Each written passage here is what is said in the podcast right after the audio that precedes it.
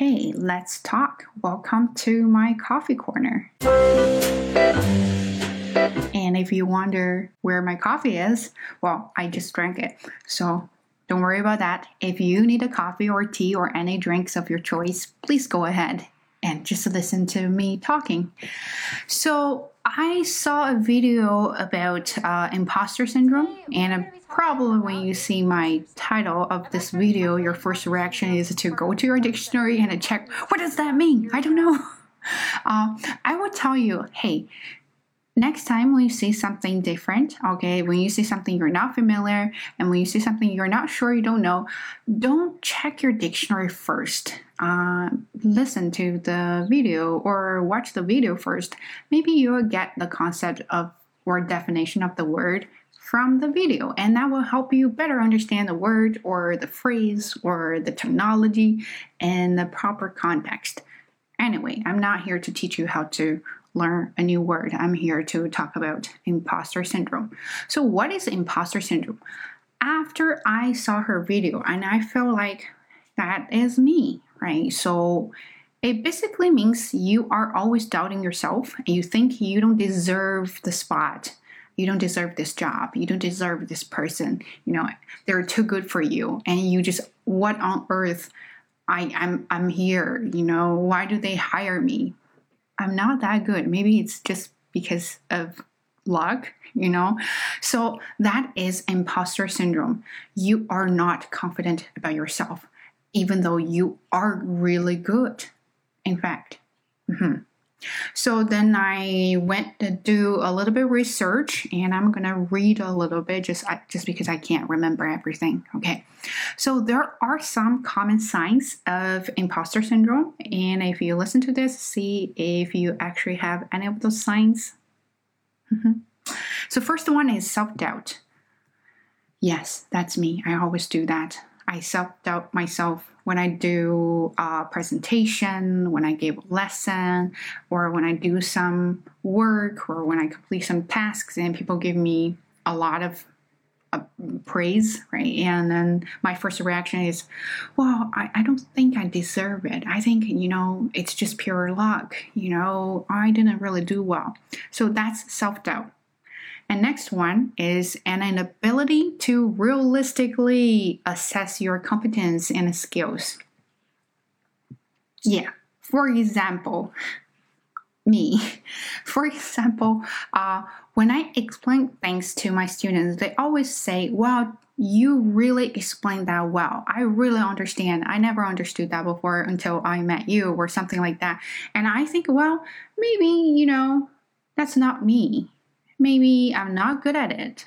Maybe I don't have the skill. It just happened to be you that you're a nice person and you're trying to say something nice to me, not because I'm really good. So, of course, that is not a realistic uh, assessment of my own skills, but I always have that feelings. So, number three is attributing your success to external factors like what I just said, right? Uh, I always think everything I did that was good is not because I'm good. It's because, well, either it's pure luck or because some people help me or because, you know, some people are really nice to me. Just, just not because of me, not because of myself are, is really good. So everything I did, if that's good, that's because of other people or other factors, just not from me. Okay, that's number three. Number four is berating your performance. What is berating? Is criticize.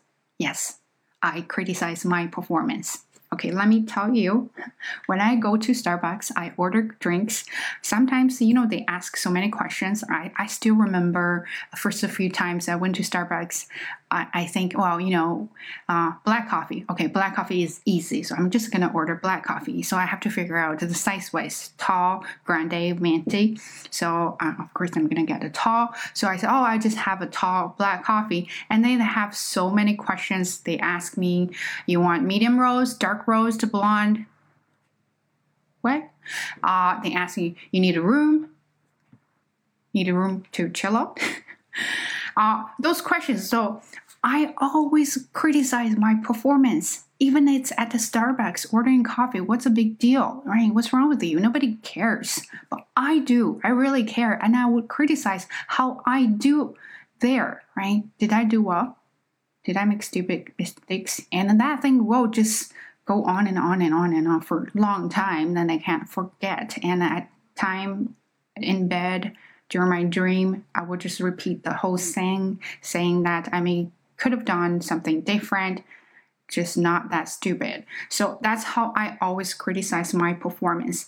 When it comes to teaching, when it comes to talking to other people, uh, a lot of things I really do that a lot. I would really, it's not self reflection, okay? It's different. Self reflection is you think about what you've done wrong and then you improve.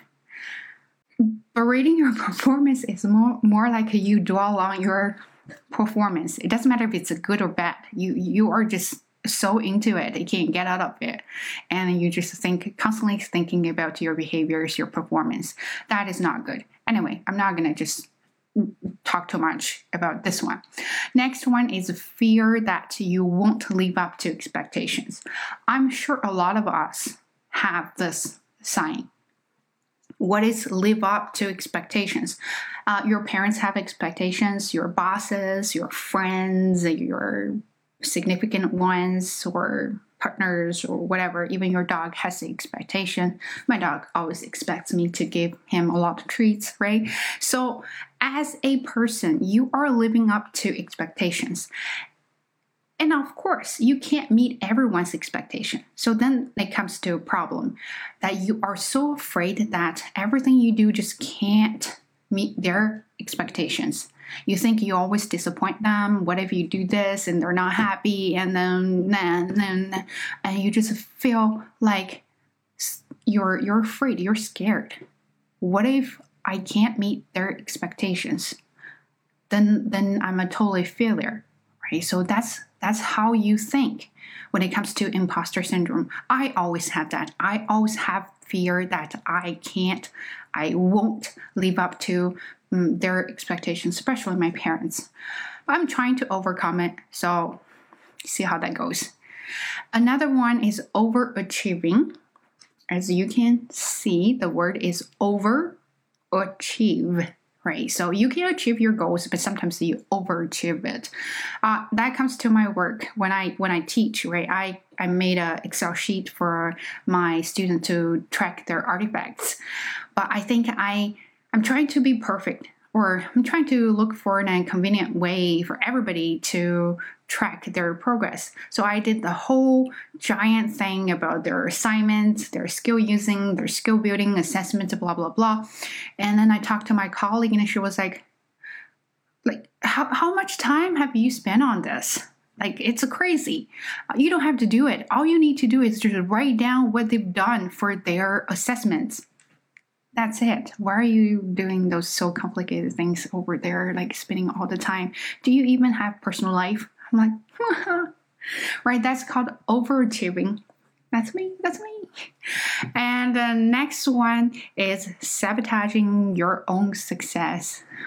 So, have you ever felt like when you achieved something or when you su- successfully did something and then you feel like, no, I don't deserve the success?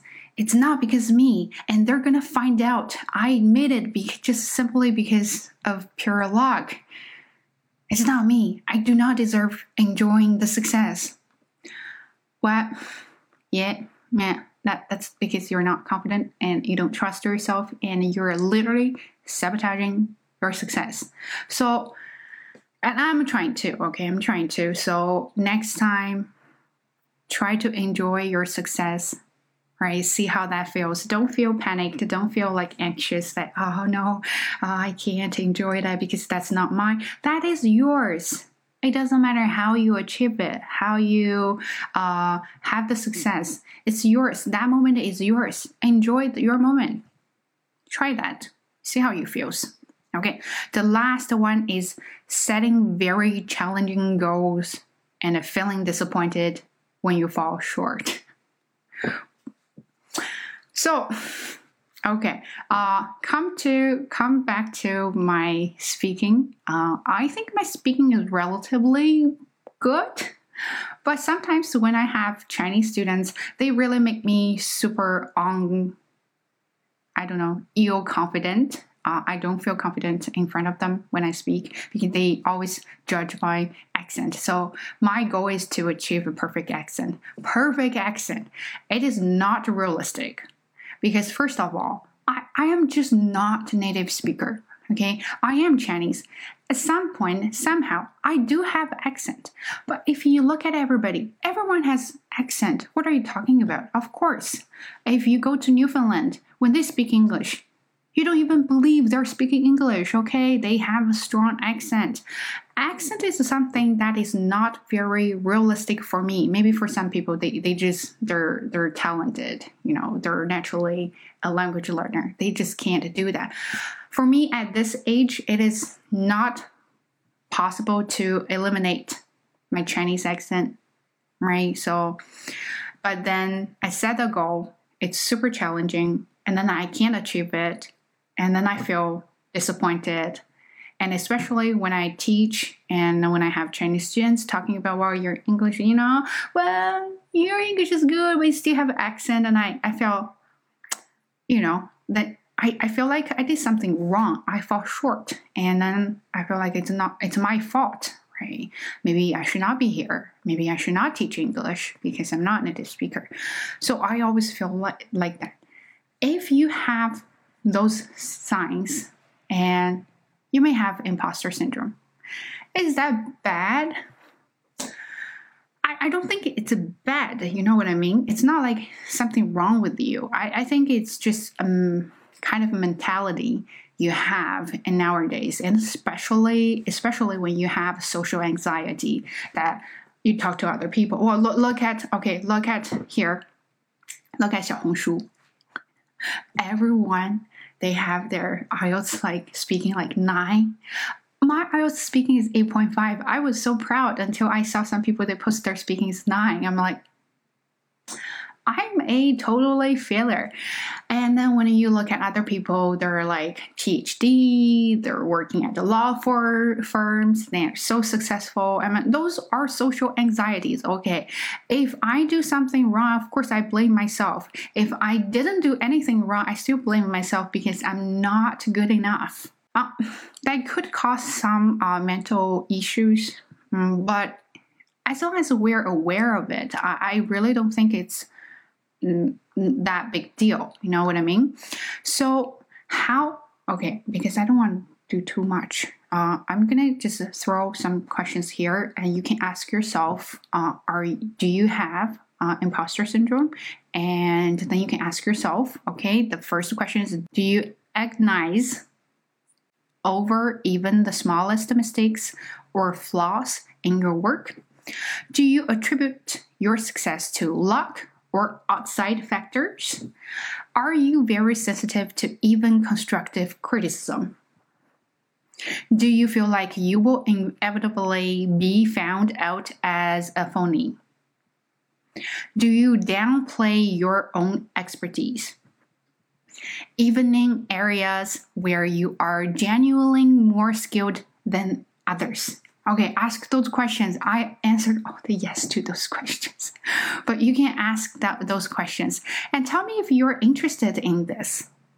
I mean, I'm not trying to be a therapist, psychiatrist, or a consultant to help you with your mental health, but I think it's always good to share your feelings, talk about your feelings with others. Uh, and the good way is to share your feelings with strangers because they might not judge you or they don't over care about how you feel, and then you will feel least pressured, right? So I don't know. You tell me if you are interested in this coffee corner uh, topic or you are interested in any topic that you want me to talk about. Uh, please leave a comment down below, and I will see you next time.